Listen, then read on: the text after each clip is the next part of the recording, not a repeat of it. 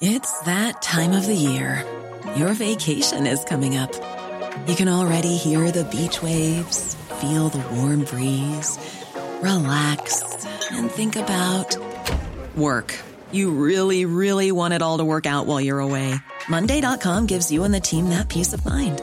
When all work is on one platform and everyone's in sync, things just flow wherever you are. Tap the banner to go to Monday.com.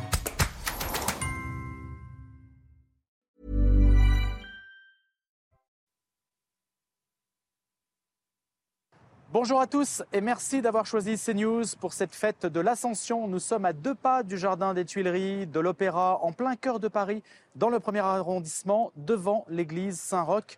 L'église Saint-Roch, c'est un nom connu des tourments révolutionnaires, évidemment, de la place parisienne lors euh, des années euh, difficiles de la Révolution. On va d'ailleurs en parler.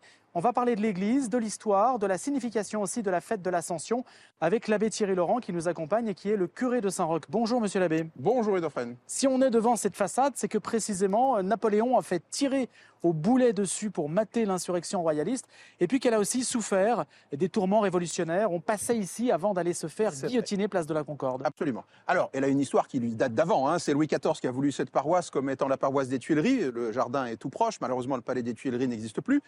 Et ici sont déroulées euh, toute l'histoire de la fin du XVIIe, du XVIIIe siècle et du XIXe siècle. Voilà, euh, on est en plein centre de Paris euh, historique XVIIIe. Et effectivement, ici, il y a eu la canonnade, ce qu'on appelle la célèbre canonnade de Saint-Roch, ou un rassemblement de royalistes. Il y a 300 morts quand même et qui a eu lieu bah, au coin de cette rue ici. Et voilà, on en a le souvenir, entre autres. Et donc, euh, on a tiré au boulet sur cette façade. On a tiré au boulet sur cette magnifique façade classique, euh, très belle, où vous avez Saint-Roch d'un côté, euh, le saint patron de l'église, et de l'autre côté Saint-Honoré, le saint patron de la rue, du quartier. Bien que l'église ait été pillée sous la Révolution, un petit peu après d'ailleurs, hum, il y a des trésors à l'intérieur qu'on va aller découvrir. Des trésors incroyables parce qu'un curé très entreprenant, l'abbé Marduel, au lendemain de la Révolution, a remeublé son église de manière incroyable. Eh bien justement, on va aller voir l'église Saint-Roch grâce à l'abbé Laurent. Première étape dans la découverte de l'église Saint-Roch, c'est le baptistère situé juste sur la gauche en entrant et que l'on va découvrir avec l'abbé Laurent. Et eh oui, le baptistère, puisque c'est par le baptême qu'on entre dans l'église, donc c'est normal que ce soit à l'entrée de l'église. Si vous avez un très beau baptistère, octogonal, pour rappeler les octogones primitifs, comme à Saint-Jean de Latran par exemple. Et alors il s'ouvre, c'est très original. Hein Cela s'ouvre afin de préserver l'eau qui est à l'intérieur. Et avec cette eau, les catéchumènes de l'année ont été baptisés. Combien de catéchumènes? Cette année, 24 catéchumènes euh, pour la joie de notre Église. De tous âges? Alors, c'est plutôt les adultes que nous baptisons à Pâques, et sinon, il y a des enfants, il y a 90 euh, enfants dans l'année qui sont baptisés. Voilà, sous les magnifiques fresques de Chasserio, de part et d'autre de ce baptistère, et une statue remarquable. Oui, une, euh, vraiment une très, une très grande beauté. Je vais refermer pour préserver l'eau, évidemment. Et une très belle statue de Lemoine, un grand sculpteur du XVIIIe siècle, dont nous avons ici un marbre euh, tout à fait expressif et très beau. Et qui représente Le baptême du Christ, bien sûr, par Saint Jean le Baptiste. Vous voyez, dans un geste leste, Saint Jean le Baptiste euh, est au désert, euh, au Jourdain, d'où les, dessins de chaque côté de cette statue. La statue de Lemoine préexistait les saccages révolutionnaires? Oui, celle-ci, elle préexistait, elle est de 1731 et elle a pu être mise en sécurité durant les révolutions et elle a été remise en place. Et en allant vers la nef, juste euh, sur la gauche, eh bien, il y a la chaire. La chaire, c'est l'endroit d'où le prêtre fait son homélie. Alors c'est un lieu tout à fait remarquable à Laurent, puisque euh, est marqué par l'histoire évidemment et aussi par l'esthétisme et également le sens hein, de cette chaire avec une trompette. Alors extraordinaire, le bas est classique, c'est un mélange, un beau classicisme français avec euh, des cariatides en bas qui représentent les quatre vertus cardinales. Et en haut, il est, comme vous le voyez, baroque. C'est un grand voile tendu en, plâtre, évidemment, qui est soulevé par la trompette de la vérité que porte cet ange. Donc c'est plein de sens de prêcher sous la trompette de la vérité, évidemment. Vous faites vos sermons de là-haut? Alors, quand il y a une grande affluence, le dimanche matin à 9h30, le sermon est ici. Sinon, il est à Lombon plus classiquement.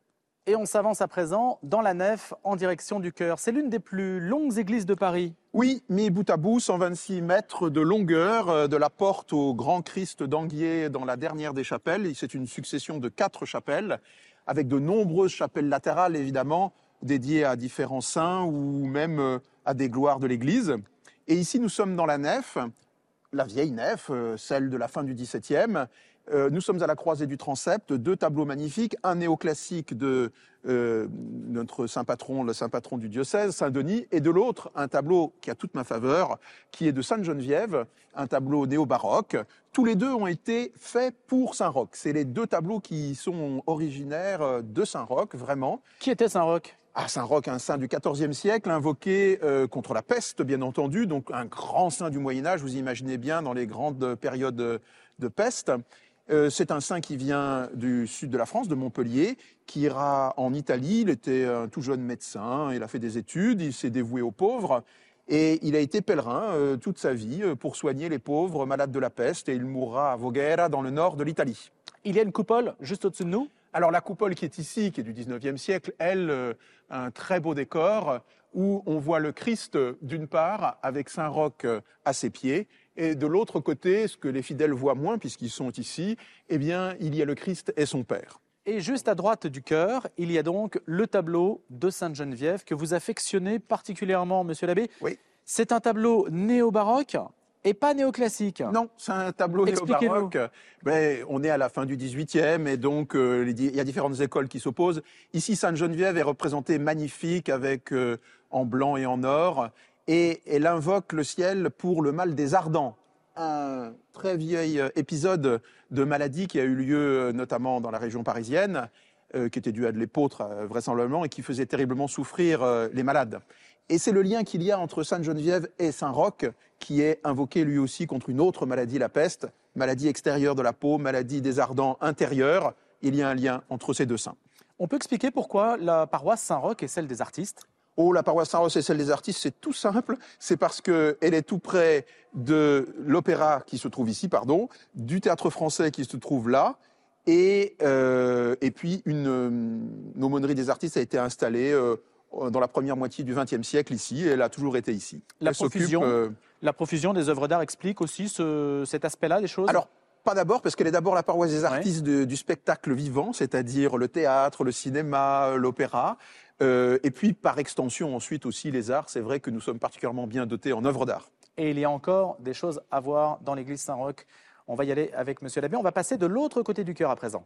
Vous disiez que c'était l'église la plus longue de Paris et juste derrière le chœur, il y a cette chapelle, chapelle ovale, tout à fait remarquable. Chapelle ovale, c'est la deuxième partie, il y en a quatre dans Saint-Roch, mais c'est la chapelle ovale construite par Mansart en 1715 magnifique équilibre classique. On l'appelle la chapelle de la Vierge puisqu'il y a un groupe de la Nativité du grand sculpteur Anguier qui se trouve sur l'autel. Et ces rayons magnifiques. Des rayons extraordinaires euh, qui sont du bois en fait recouvert d'or et de falconet un grand sculpteur aussi qui a représenté un nombre d'angelots euh, tout à fait important qu'on peut compter, pas pendant la messe, mais quand même.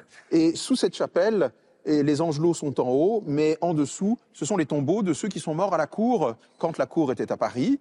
Et donc au XVIIIe siècle, il y a de nombreux tombeaux qui se trouvent ici, sous cette chapelle. On a commencé par l'histoire révolutionnaire, mais c'est une histoire très classique aussi. Hein. c'est une histoire très classique, c'est l'histoire de la fin du XVIIe et du XVIIIe siècle dans cette paroisse. Vous disiez, c'est la paroisse des artistes, du spectacle vivant, du théâtre. Il y a un dernier objet tout à fait remarquable qui montre les scènes de la vie du Christ que l'on va aller voir avec vous, Abbé Laurent, qui est juste derrière la chapelle de la Vierge.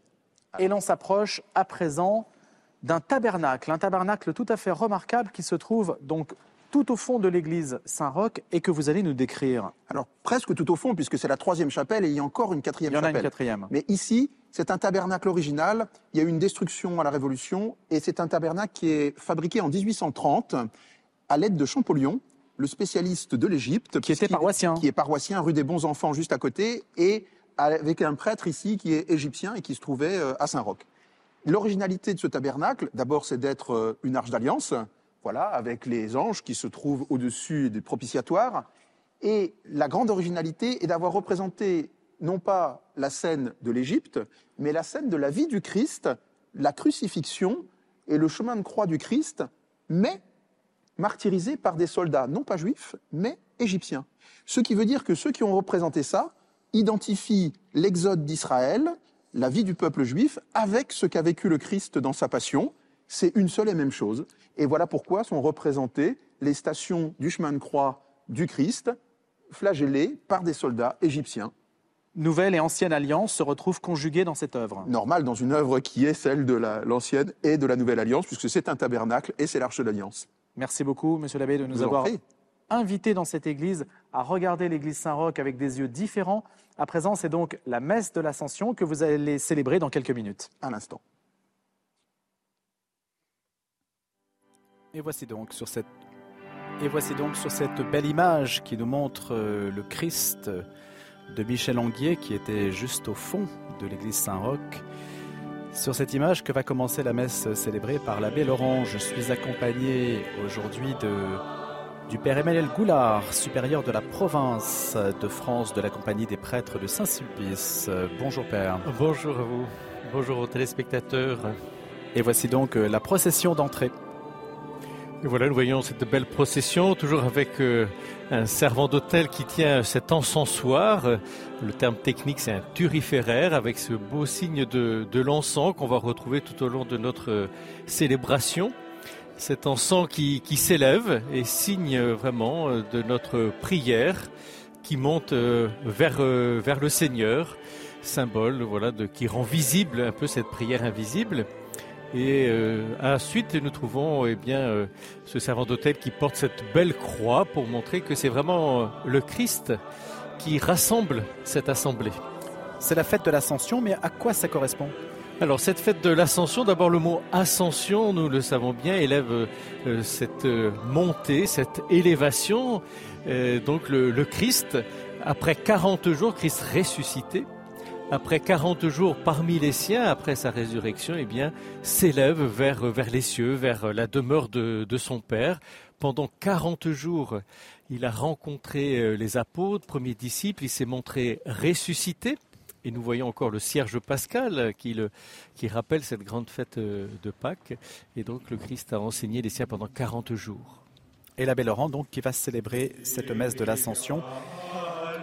Et donc nous le voyons, il encense euh, l'autel euh, qui est euh, vraiment l'objet central qui représente le Christ. Et vous voyez maintenant il vient encenser ce cierge pascal qui a été béni dans la nuit de Pâques, cette lumière plus forte que les ténèbres.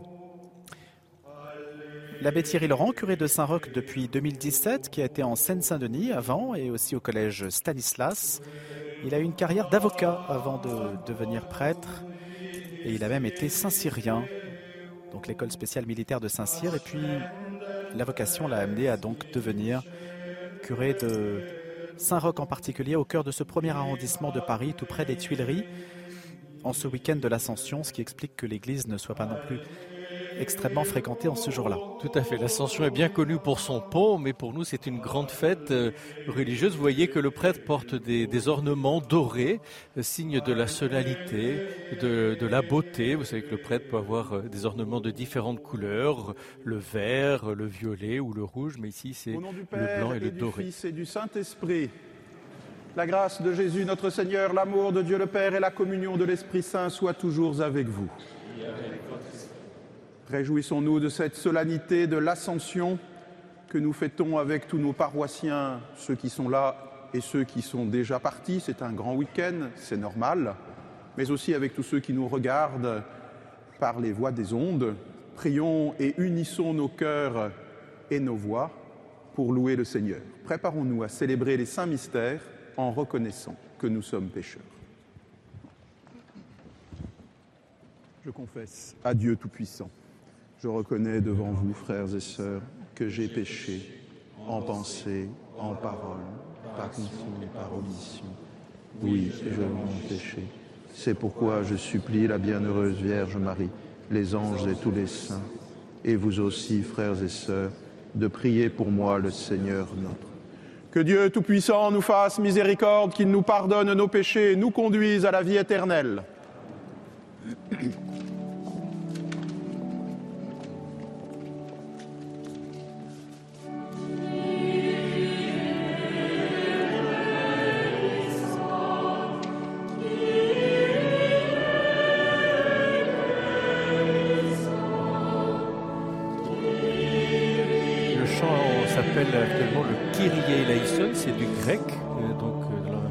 Très ancienne dans le christianisme. Le Kyrie eleison veut dire simplement Seigneur, prends pitié de nous. Seigneur, prends pitié.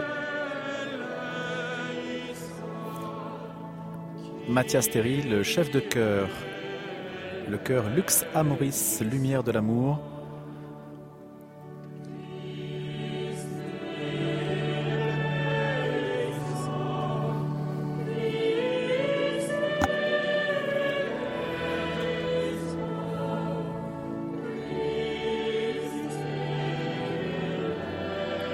Chœur Lux Amoris officie dans plusieurs églises parisiennes, Saint-Roch, mais aussi Notre-Dame des Otages et le chœur eucharistique de Jésus à Paris dans le 20e arrondissement.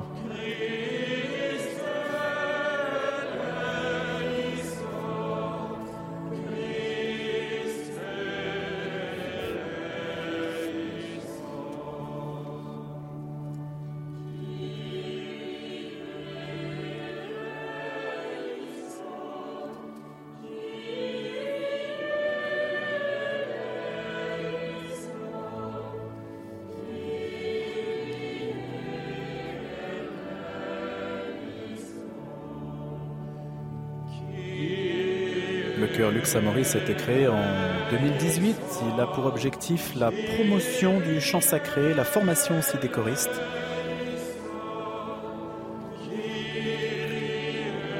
Tout au long de cette messe, nous allons entendre des compositions contemporaines, mais aussi ce qu'on appelle le chant grégorien, comme à l'instant nous allons entendre le Gloria, le gloire à Dieu de la messe des anges. Gloria in excelsis Deum.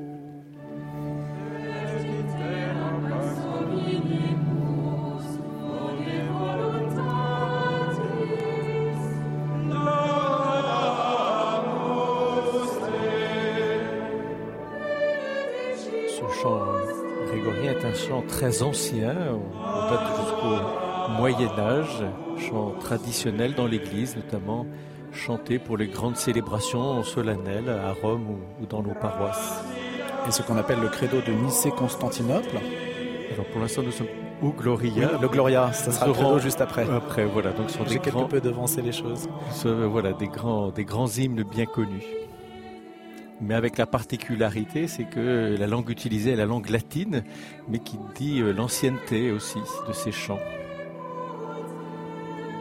Et vous aviez tout à l'heure une belle perspective sur le, Christ, la statue du Christ en croix de Michel Anguier, qui est tout au fond de l'église Saint-Roch, sur laquelle on aura sans doute l'occasion de revenir.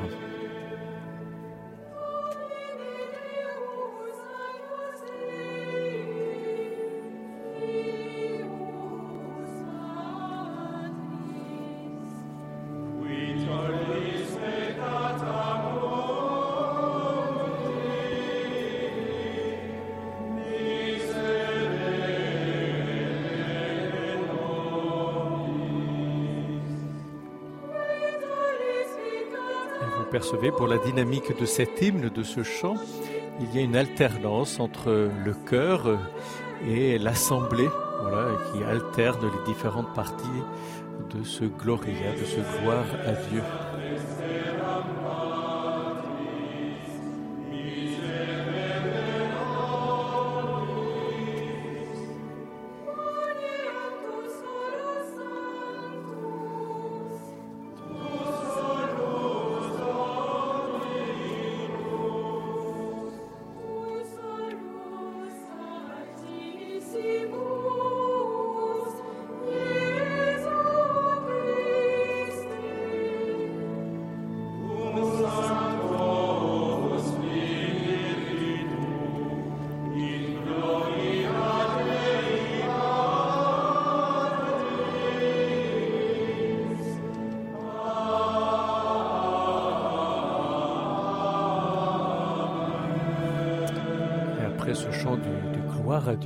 Gloria, nous avons Le Seigneur soit la avec première vous. oraison prononcée par le prêtre au nom de l'Assemblée.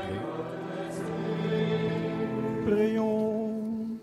Dieu Tout-Puissant, fais-nous exulter d'une joie sainte et nous réjouir dans une fervente action de grâce, car l'ascension de ton Fils le Christ nous introduit déjà auprès de toi.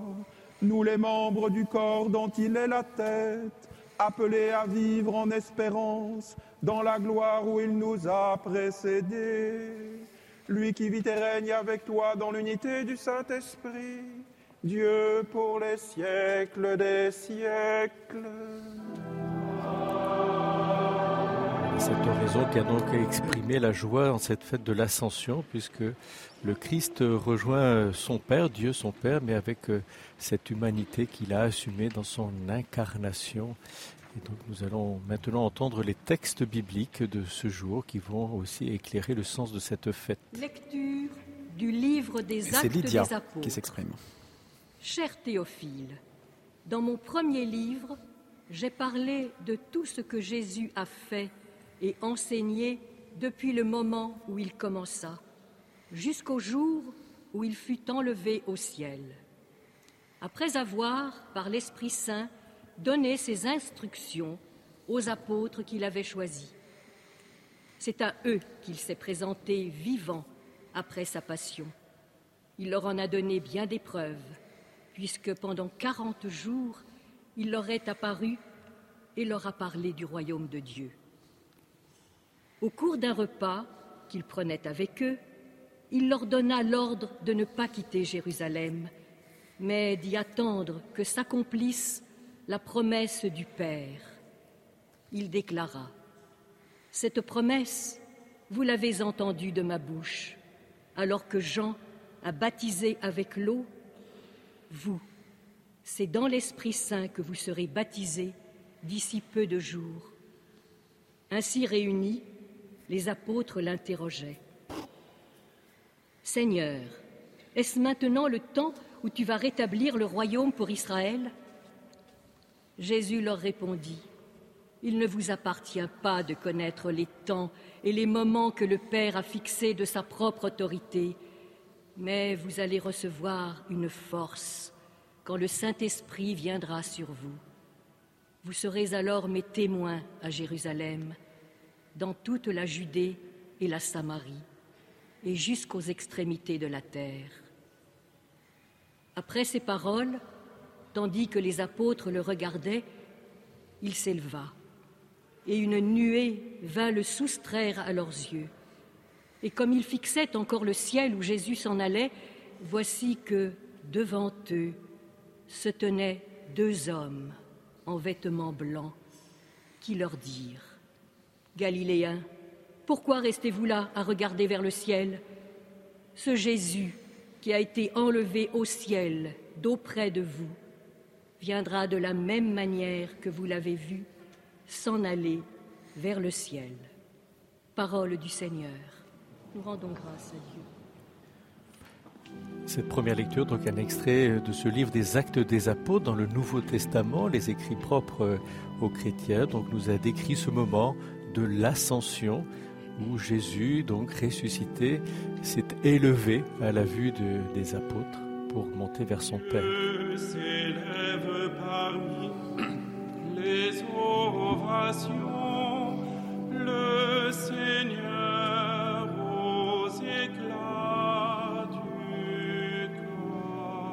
L'ascension renvoie à deux événements qui jalonnent de part et d'autre euh, cette fête. La Pentecôte à laquelle il est fait allusion puisque c'est le moment où les apôtres reçoivent l'Esprit Saint.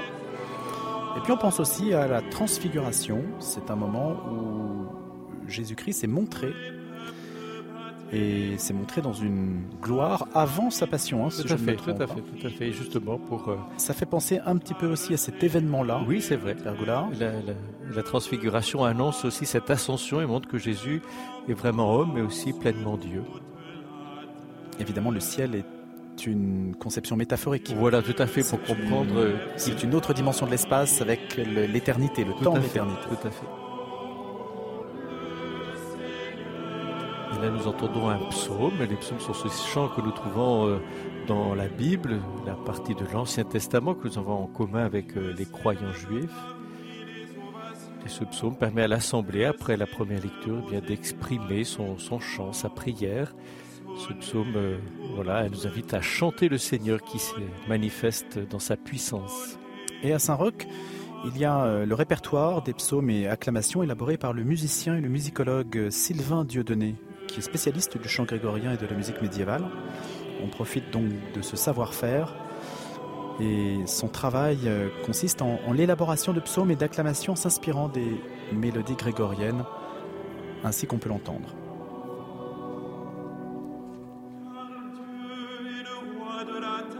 Avec cette très belle perspective entre les chapelles successives de l'église Saint-Roch,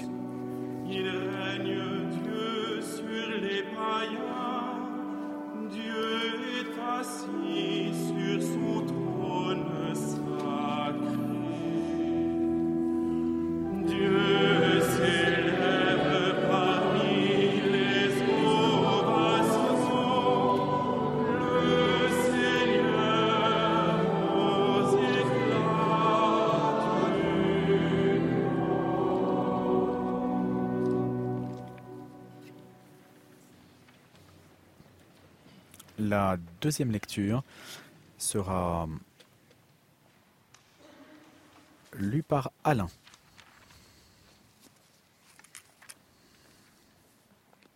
Lecture de la lettre de Saint Paul apôtre aux Éphésiens.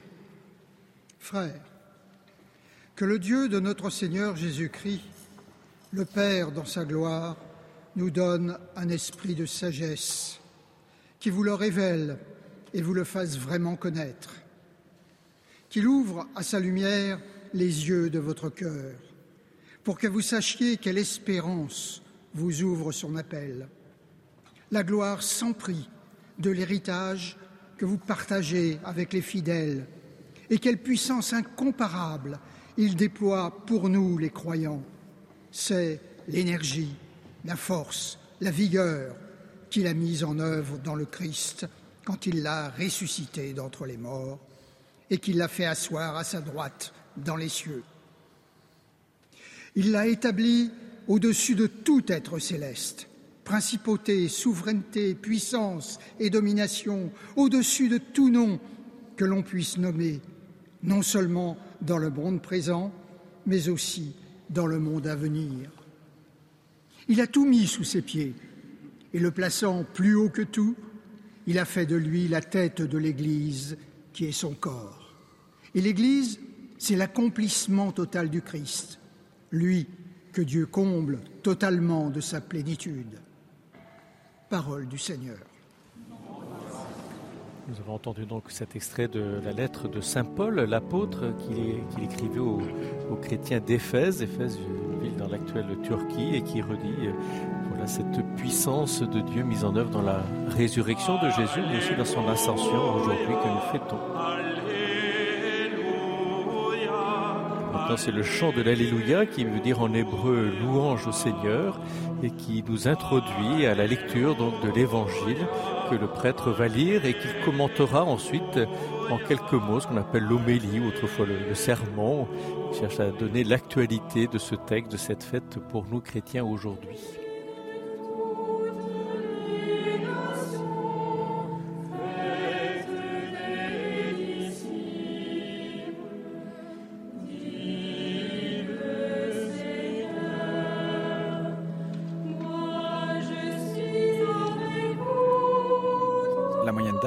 Chœur Lux Amoris est de 25 ans. Mathias Théry, d'ailleurs, lui-même, a 25 ans. Beaucoup de jeunes à cette paroisse euh, Saint-Roch et aussi beaucoup de baptêmes.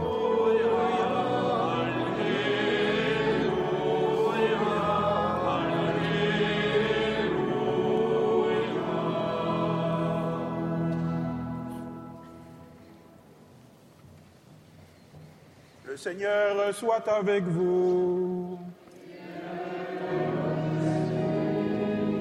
Évangile de Jésus-Christ selon Saint Matthieu.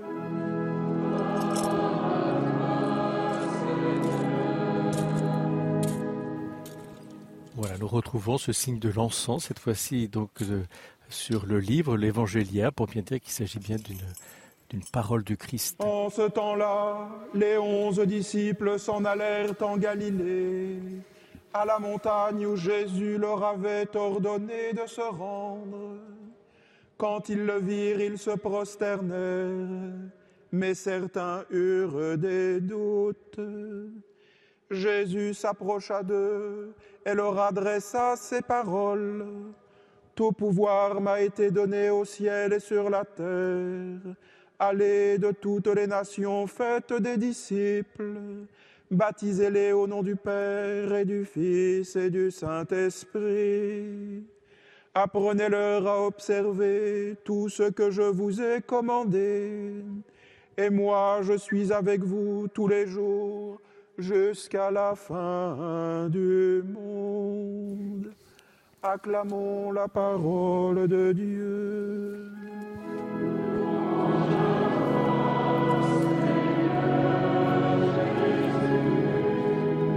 Prêtre était encadré de deux servants d'hôtel avec des cierges pour montrer que cette parole est lumière. Sinon, de vous recommander de prendre euh, la feuille jaune, de sorte que vous ayez toutes les informations nécessaires. L'échoppe de la paroisse euh, est ouverte euh, par ceux de la messe précédente qui vous y attendent. C'est toujours un moment de rencontre. Nous prierons tout pour nos paroissiens, ceux qui sont ici et ceux qui sont partis pour ces quatre jours, pour beaucoup, à Paris. Et euh, nous prierons spécialement pour nos diacres, puisque d'habitude il y en a deux, mais l'un est malade et l'autre est parti en mission. Donc, eh bien, euh, je, ils ne sont pas ici aujourd'hui, mais ils sont d'union avec nous, ainsi que tous ceux qui nous regardent euh, sur ces news pour cette messe retransmise par les ondes. Au nom du Père et du Fils et du Saint-Esprit. C'est la solennité de l'ascension du Seigneur, et c'est maintenant qu'il faut éteindre le cierge pascal à la fin de l'Évangile, de sorte euh, nous aussi d'entrer à la fois dans l'admiration et la stupeur de cette dernière apparition où le Christ remonte au ciel. Nous nous réjouissons et en même temps nous sommes perplexes, c'est le premier point que je vais aborder, et le deuxième, que devons-nous faire alors maintenant? Tout d'abord, les anges se réjouissent, le Seigneur remonte euh, au ciel, là où il, euh, la gloire de Dieu s'exprime, le ciel, euh, ce mot qui nous permet d'atteindre l'au-delà de ce monde, hors du temps et de l'espace, là où Dieu est vraiment éternellement et là où il nous appelle. Nous sommes préparés en quelque sorte à ce départ. Les 40 jours du carême d'efforts nous ont disposés, disposé nos âmes et nos corps, à entrer un petit peu dans le mystère de la résurrection. Les 40 jours qui se sont écoulés depuis Pâques nous ont permis de méditer toutes les apparitions du Seigneur pour euh, nous aussi constater, voir avec les yeux des apôtres, des disciples, de tous ceux qui les ont apparus, les plus des 14 apparitions relatées dans les évangiles ou les actes des apôtres. Et nous voici à l'ascension. Il nous reste encore dix jours pour arriver à la Pentecôte, l'achèvement de l'Église où nous attendons d'être confortés nous-mêmes. Il nous faut garder les yeux vers le ciel et vers le Seigneur qui a trempé l'humanité en quelque sorte en Dieu, en y descendant et en remontant maintenant auprès de son Père. Oui, ce n'est pas nous qui possédons Dieu, possédons la vérité, c'est Dieu qui nous possède, c'est lui qui nous introduit en lui. Voici le mouvement magnifique de son corps humain comme le mien, qui maintenant est glorifié.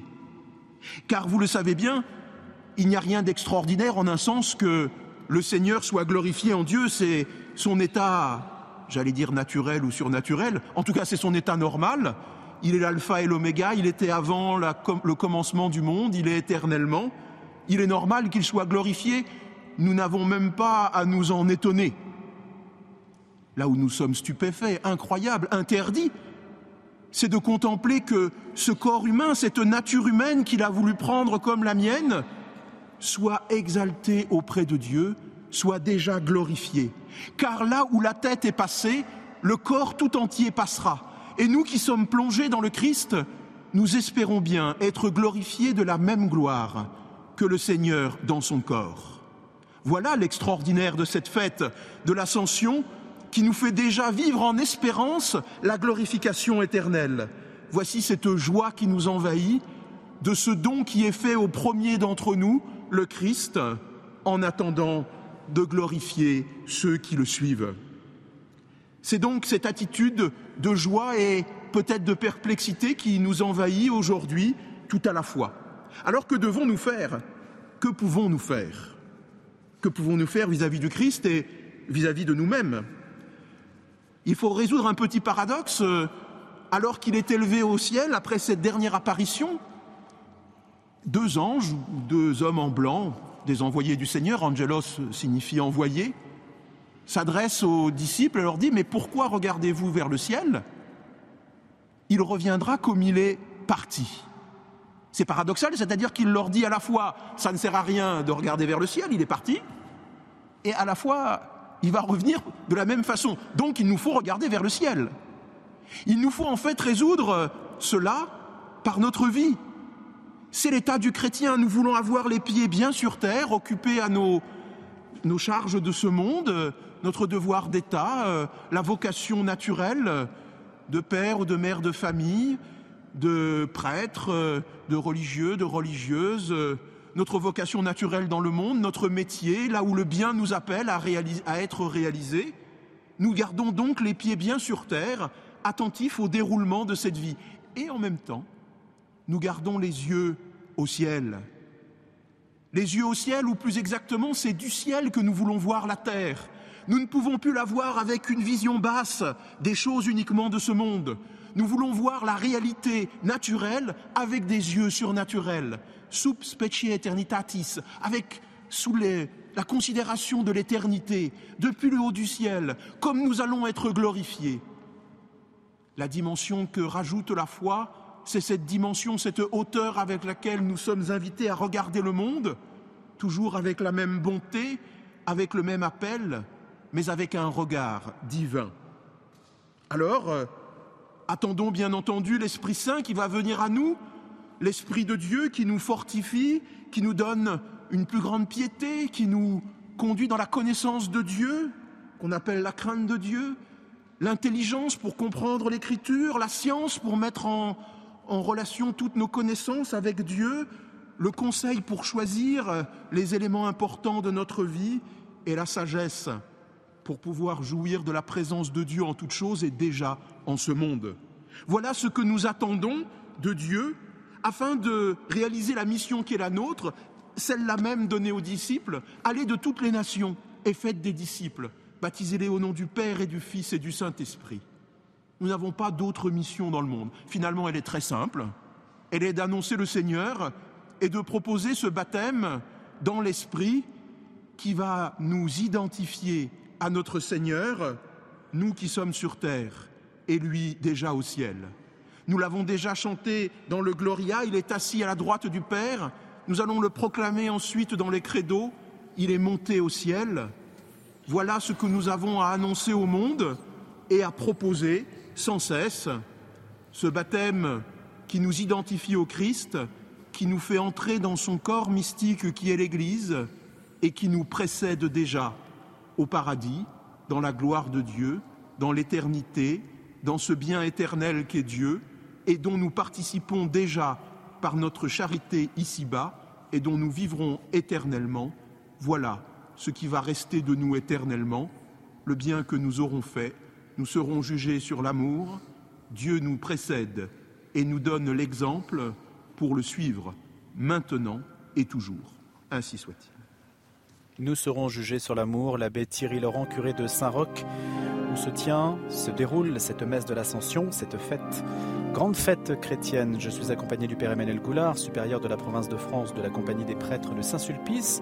Vous avez été recteur du séminaire Saint-Sulpice d'ici les Moulineaux. L'abbé Thierry Laurent, un mot sur son. Oui, je, je trouve à bien souligner euh, pour le croyant chrétien, eh bien à la fois nous sommes pleinement euh, dans ce monde, euh, investis, impliqués, et à la fois, eh bien nous sommes aussi toujours tournés vers le Seigneur, tour- tournés vers Dieu notre Père, et donc comme au ciel. visible et invisible. Et donc le credo. Je crois Et maintenant, voilà, nous disons ce, ce credo chaque, chaque dimanche, solennité, la foi de notre baptême, qui dit le, le contenu, contenu objectif de notre foi chrétienne catholique. Et qui n'a pas bougé depuis donc. euh, Le concile de, de Nicée-Constantinople, qui était Pour nous les au IVe siècle salut, il après Jésus-Christ. du ciel par l'Esprit Saint. Il a pris chair de la Vierge Marie et s'est fait. Crucifié pour nous sous Ponce Pilate, il souffrit sa passion et fut mis au tombeau. Il ressuscita le troisième jour, conformément aux Écritures, et il monta au ciel. Il est assis à la droite du Père. Il reviendra dans la gloire pour juger les vivants et les morts, et son règne n'aura pas de fin. Je crois en l'Esprit Saint, qui est Seigneur et qui donne la vie. Il procède du Père et du Fils. Avec le Père et le Fils, il reçoit même adoration et même gloire. Il a parlé par les prophètes. Je crois en l'Église, une, sainte, catholique et apostolique. Je reconnais un seul baptême pour le pardon des péchés. J'attends la résurrection des morts et la vie du monde à venir.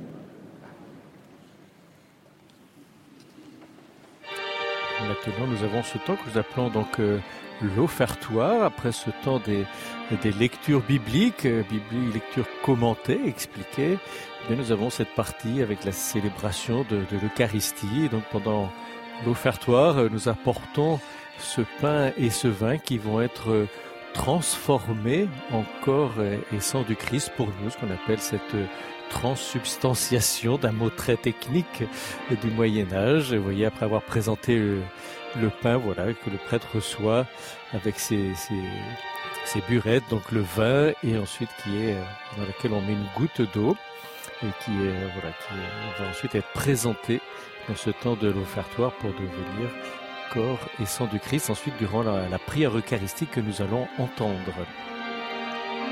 Un offertoire tout en musique avec l'organiste titulaire du Grand Orgue de Saint-Roch, Françoise Gangloff, qui a fait ses études au Conservatoire national de musique de Paris, en particulier avec Gaston Littez et, et Roland Falcinelli. Et Françoise Levéquin Gangloff est aussi l'une des rares organistes femmes qui se consacre à l'improvisation. nous retrouverons à nouveau ce, signe euh, de l'encens. Vous voyez que au début, le prêtre avait encensé euh, l'autel. La- Ensuite, euh, le prêtre avait encensé euh, ce livre de l'Évangile avant de le proclamer. Et maintenant, nous encensons eh bien ces, ces offrandes du pain et du vin qui vont devenir euh, corps et sang du Christ. Et puis ensuite, euh, le prêtre sera encensé, mais aussi euh, l'assemblée. Voilà, ce sont toujours euh, à travers ces médiations que le, Christ euh, euh, se manifeste, rend présent à travers l'assemblée convoquée, à travers aussi le ministre qui préside cette célébration, mais aussi à travers ces offrandes qui vont devenir ensuite le corps et sang du Christ dans ce sacrement de l'Eucharistie.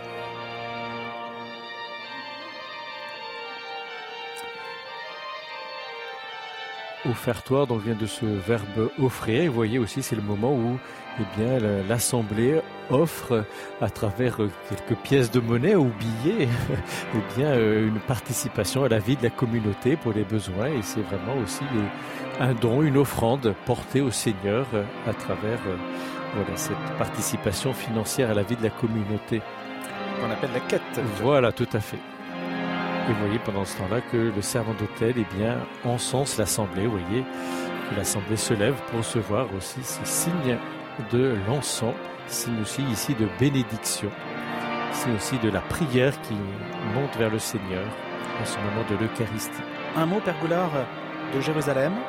Oui, tout à fait. Sur le mont des Oliviers, donc il y a une ancienne basilique des Croisés, donc les Croisés c'est le 11e, 12e siècle, qui garde mémoire de ce moment de l'ascension du Christ et on dit même qu'il y a une marque de pied sur une des Priez, pierres. frères et sœurs, que mon sacrifice qui est Pied aussi du le Christ, vôtre moment de soit l'ascension. agréable à Dieu le Père Tout-Puissant.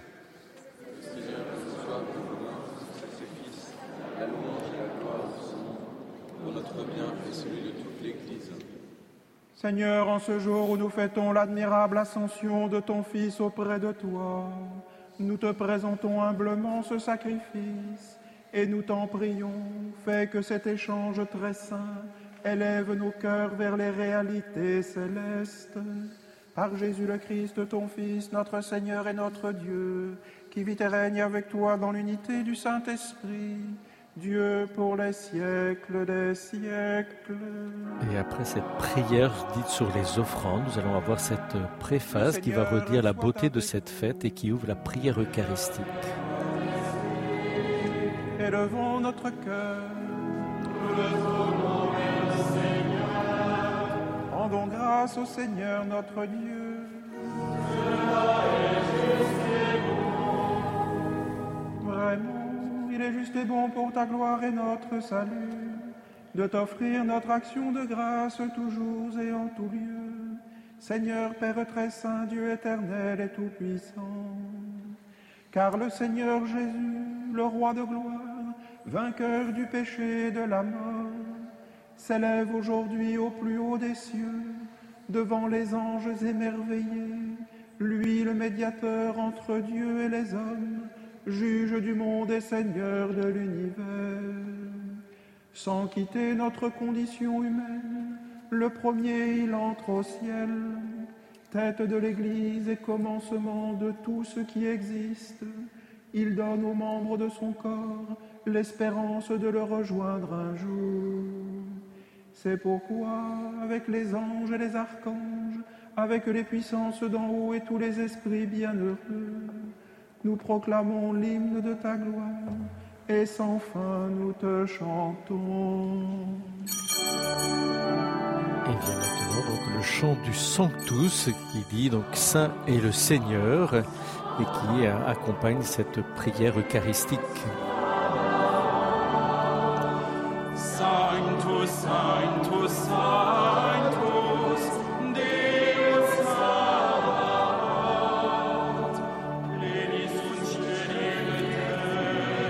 cieux et la terre sont remplis de ta gloire.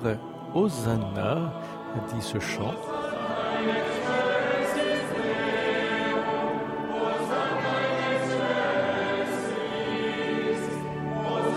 Un moment d'exultation qui précède la solennité du canon. Tout à fait, tout à fait. Avec ce mot Hosanna, nouveau d'origine hébraïque, qui veut dire euh, Dieu fait grâce, Dieu donne.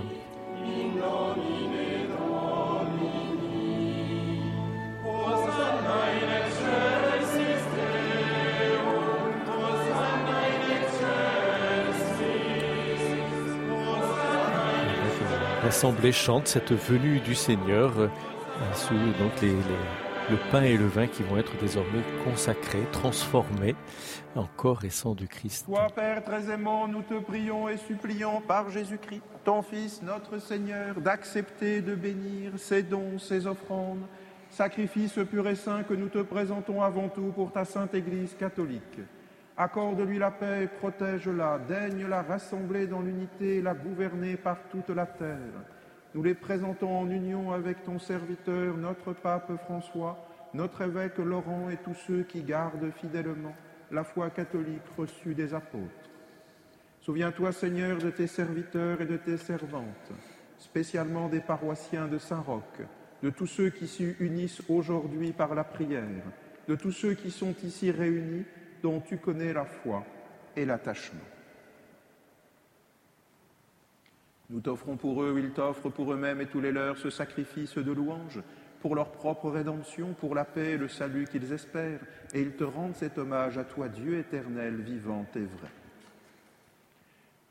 Unis dans une même communion, nous célébrons le jour très saint où notre Seigneur, ton Fils unique, ayant pris notre nature avec sa faiblesse, la fit entrer dans la gloire à ta droite, et vénérant d'abord la mémoire de la bienheureuse Marie, toujours vierge, mère de notre Dieu et Seigneur Jésus-Christ, et celle de Saint Joseph, son époux, des bienheureux apôtres et martyrs, Pierre et Paul, André, Jacques et Jean, Thomas, Jacques et Philippe, Barthélemy et Matthieu, Simon et Jude, Linclé et Clément, Sixte, Corneille et Cyprien, Laurent, Chrysogone, Jean et Paul, Comé, Damien et de tous les saints. Nous t'en supplions, accorde-nous par leurs prières et leurs mérites d'être toujours et partout forts de ton secours et de ta protection par le Christ notre Seigneur. Amen. Voici donc l'offrande que nous présentons devant toi, nous tes serviteurs et ta famille entière. Seigneur, dans ta bienveillance, accepte-la. Assure toi-même la paix de notre vie. Arrache-nous à la damnation éternelle et veuille nous admettre au nombre de tes élus. Par le Christ notre Seigneur. Amen. Seigneur Dieu, nous t'en prions, daigne bénir et accueillir cette offrande. Accepte-la pleinement, rends-la parfaite et digne de toi, qu'elle devienne pour nous le corps et le sang de ton Fils bien-aimé, Jésus le Christ notre Seigneur. la veille de sa Nous passion. entendons maintenant ce récit de l'institution qui rapporte les paroles du Christ, la veille de sa mort en croix. En te rendant grâce, il dit la bénédiction. Il rompit le pain et le donna à ses disciples en disant Prenez et mangez-en tous. Ceci est mon corps livré pour vous. Les paroles de la scène. Le prêtre présente voilà ce pain consacré, cette hostie consacrée, corps du Christ, à l'assemblée qui s'incline ou se met à genoux De pour euh, vénérer. il prit cette coupe incomparable dans ses mains très saintes, et te rendant grâce à nouveau, il dit la bénédiction, et donna la coupe à ses disciples en Dieu n'est pas dans l'hostie, Prenez Dieu est l'hostie. Voilà, tout à fait. car ceci est la coupe de mon sang, le sang de l'alliance nouvelle et éternelle, qui sera versé pour vous et pour la multitude, en rémission des péchés. Vous ferez cela en mémoire de moi.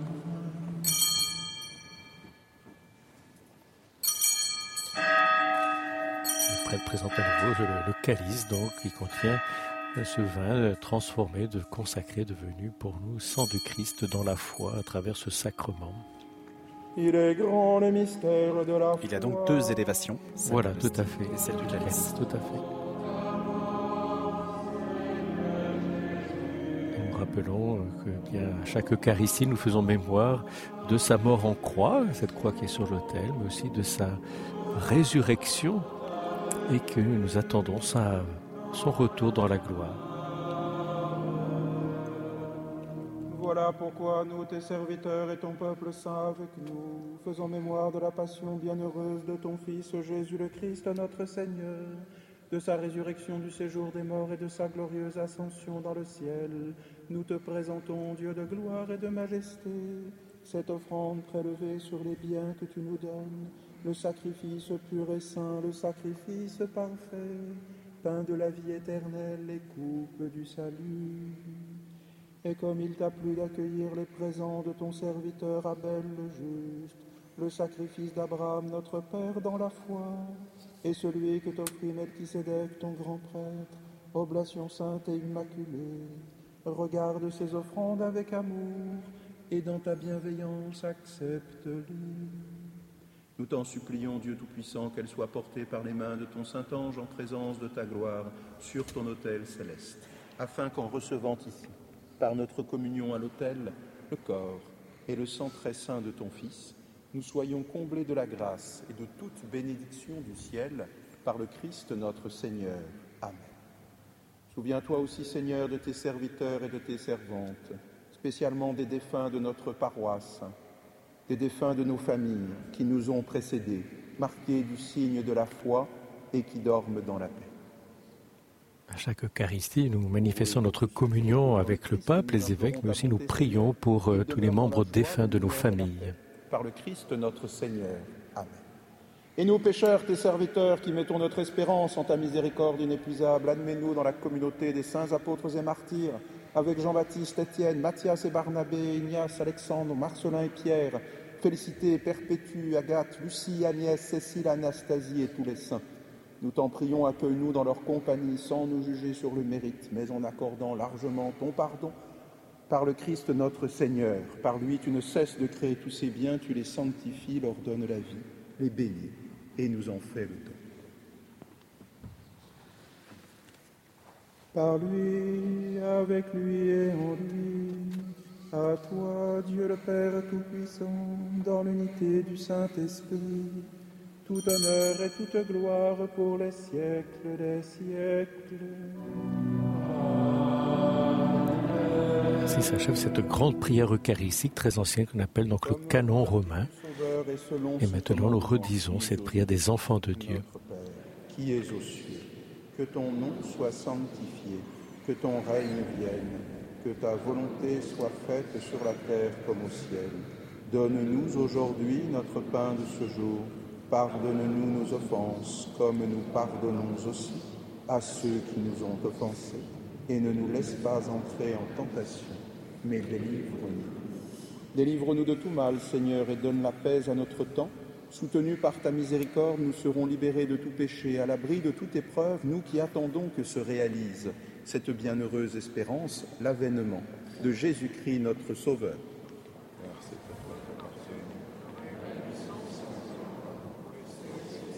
Seigneur Jésus-Christ, tu as dit à tes apôtres, je vous laisse la paix, je vous donne ma paix, ne regarde pas nos péchés, mais la foi de ton Église. Pour que ta volonté s'accomplisse, donne-lui toujours cette paix et conduis-la vers l'unité parfaite, toi qui vis et règnes pour les siècles des siècles. Que la paix du Seigneur soit toujours avec vous. Et dans la charité du Christ, donnez-vous la paix. Messe de l'Ascension, donc dans l'église Saint-Roch, tout près de, du Jardin des Tuileries, dans le premier arrondissement de Paris, je le précise. Et nous venons de vivre cette invitation à échanger un geste de paix pour dire cette communion aussi avec le Seigneur et entre les fidèles avant de recevoir le Christ dans la communion. Célébré par l'abbé Thierry Laurent, curé depuis 2017, Agnus Dei de Saint-Augustin, précisons-le. Alors que vous écoutez le répertoire de la messe de Saint-Boniface depuis le début, Mathias Théry, chef de chœur, a choisi d'innover pour donner une couleur un peu particulière et rompre un petit peu avec le caractère liturgique peut-être un peu répétitif de la messe de Saint-Boniface. De fait, cet Agnus Dei beaucoup plus contemplatif, on l'entend un petit peu plus mélodieux. Et donc il chante le, le Christ qui a donné sa vie, et lui, l'agneau de Dieu, une symbolique qui nous vient du livre de l'Exode, donc dans l'Ancien Testament. Le livre que nous partageons en commun avec les croyants du judaïsme.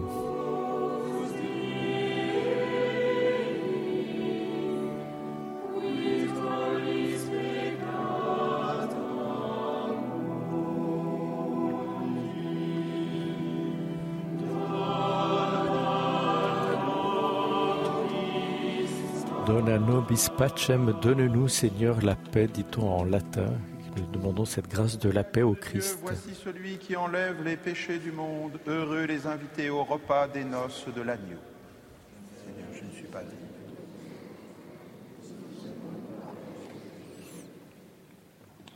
Ces paroles ne sont-elles pas celles du centurion romain? Tout à fait, qui avait dit euh, Seigneur Jésus, je ne suis pas digne de te recevoir, mais dis toute parole qui viendra nous sauver, nous guérir, nous élever.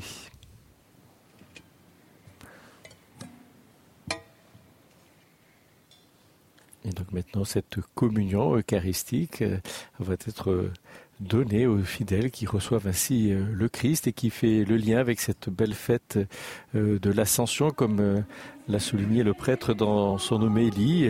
Le Seigneur en Jésus-Christ est venu nous rejoindre dans notre humanité et en cette fête de, l'ascension, eh bien cette humanité est, élevée euh, dans la vie même de Dieu au sein de la Sainte Trinité, ce Dieu qui est Père, Fils et Esprit Saint.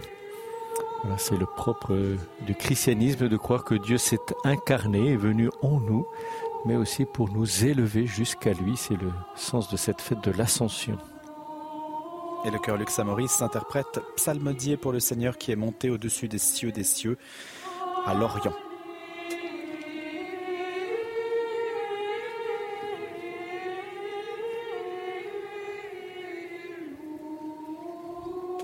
Quelles sont les conditions, Père, pour communier? Eh bien, il faut d'abord être croyant, avoir cette foi en Dieu, bien sûr être baptisé, avoir fait ce qu'on appelle sa première communion, c'est-à-dire avoir fait un temps de préparation pour comprendre le sens de ce sacrement de l'Eucharistie, avoir aussi éventuellement reçu la confirmation souvent. Et puis aussi, on se dispose en vivant assez régulièrement ou régulièrement ce qu'on appelle le sacrement de la réconciliation, appelé aussi confession, où on dispose notre cœur pour être en communion avec, avec le Seigneur. Mais je crois. Voilà, vous posez la question qu'on a posée à Jeanne d'Arc. Comment sait-on si on est en état de grâce? Eh bien voilà, si nous n'y sommes pas, que le Seigneur nous y mette, et si nous y sommes, eh bien rendons grâce à Dieu. Le chant de communion s'appelle Recevez le corps du Christ, un chant d'André Gouze constitué d'un refrain simple, inspiré comme souvent d'ailleurs chez André Gouze des liturgies orientales, des couplets en, psalmodie chantés par le chœur et qui sont une méditation sur la figure du Christ présent dans l'Eucharistie.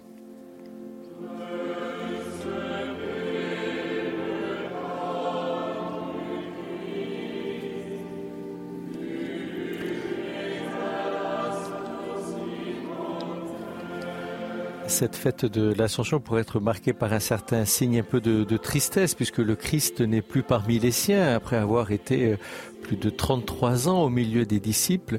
Mais à travers ce, sacrement de l'Eucharistie, le Seigneur nous montre eh bien qu'il reste toujours présent. Hein, en allant auprès de son Père, il ne s'éloigne pas de nous, mais au contraire, je dirais, il multiplie euh, sa présence euh, parmi nous.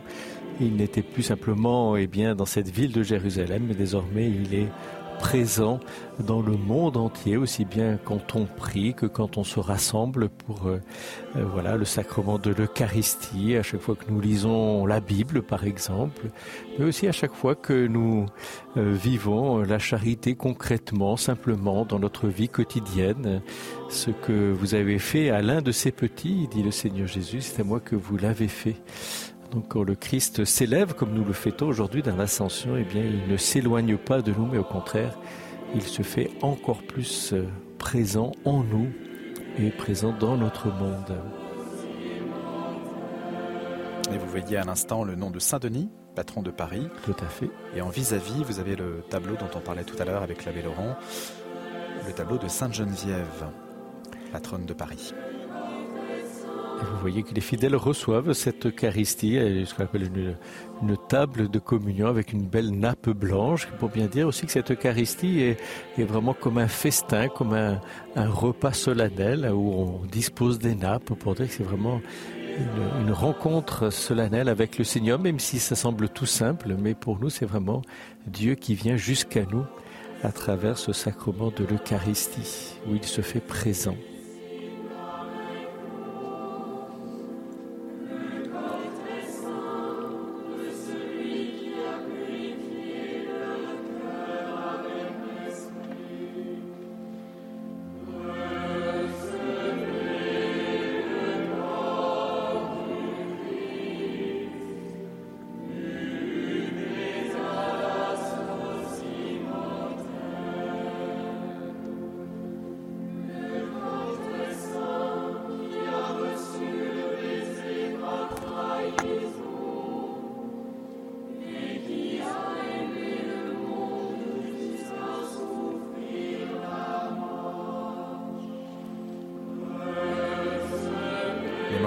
Lux Amoris, régulièrement au service du diocèse de Paris.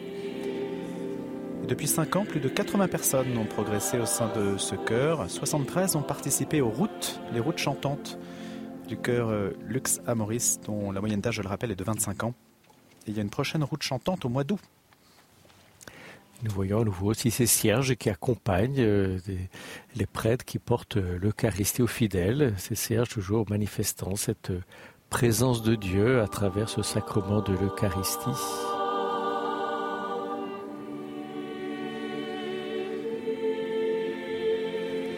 Nous entendons maintenant une pièce polyphonique, l'Ave Verum Corpum, donc qui chante eh cette foi en ce sacrement de l'Eucharistie où le Seigneur Jésus se fait vraiment présent à travers euh, le pain et le vin consacrés.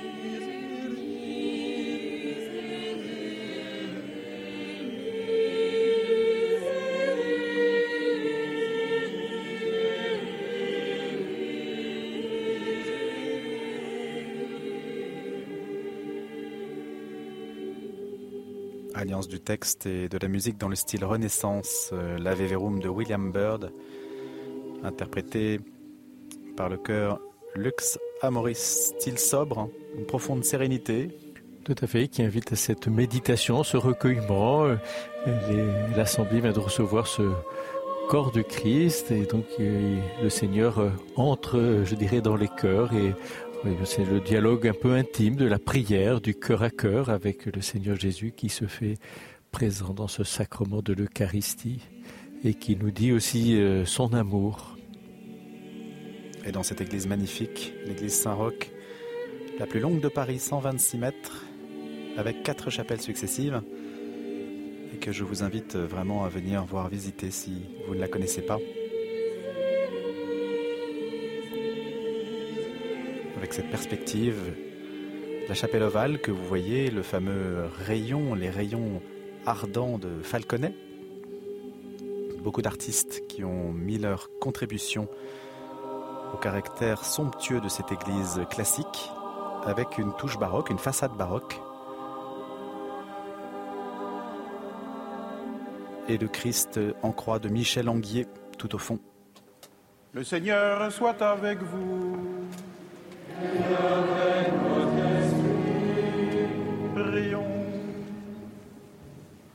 Dieu éternel et tout-puissant, tu nous donnes d'avoir part au mystère divin alors que nous sommes encore sur la terre, mais en nos cœurs un grand désir d'être unis au Christ, en qui notre nature humaine est déjà auprès de toi lui qui vit et règne avec toi après cette dernière prière, après la communion, nous allons maintenant recevoir cette, cette bénédiction. Et même si nous sommes devant notre écran télé, nous pouvons la recevoir pleinement euh, chez nous, là où nous sommes. Si nous voulons, nous pouvons même tracer sur nous ce signe de la croix quand il sera donné par le prêtre.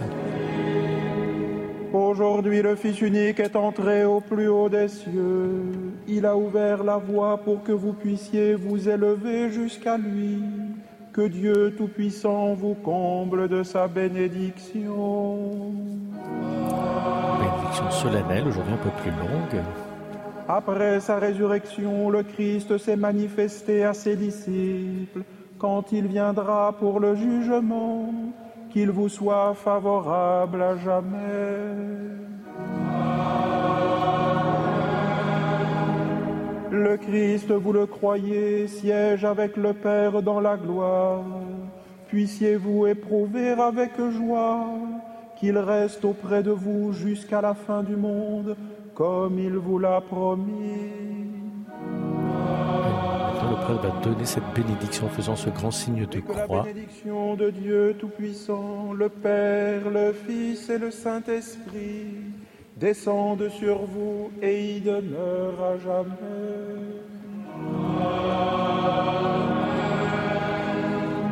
Allez dans la paix du Christ. Amen, rappelons-le, veut dire d'accord. D'accord, tout à fait. Et puis cette bénédiction de Dieu qui est dans nos vies toujours euh, source de, de vie, de joie, de, de puissance. Et... et nous terminons par cette prière à la Vierge Marie prière en latin traditionnelle pour le temps de Pâques. Le fameux Regina Celi. Tout à fait, que souvent le pape prie place Saint-Pierre aussi, chaque, chaque dimanche et aussi en ce jour de l'Ascension.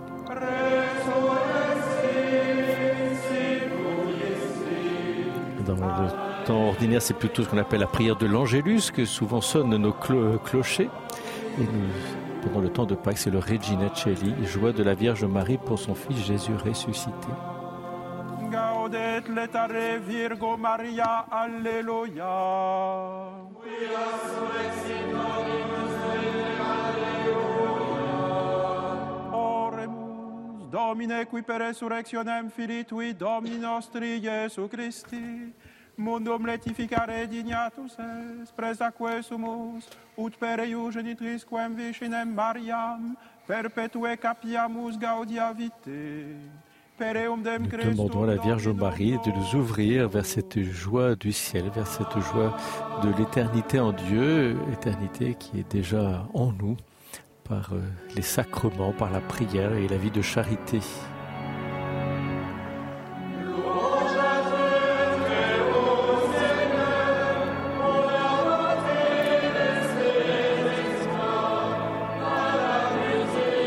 La musique et par nos voix pour conclure cette messe de l'Ascension, accompagner la procession de sortie.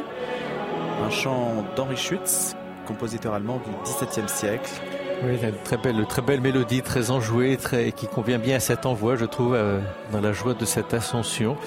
Le Christ est monté auprès de son Père, mais avec notre humanité. Ça veut dire que Dieu et l'humanité sont liés à, jamais et que nous sommes destinés à partager cette éternité de Dieu, cette vie de charité.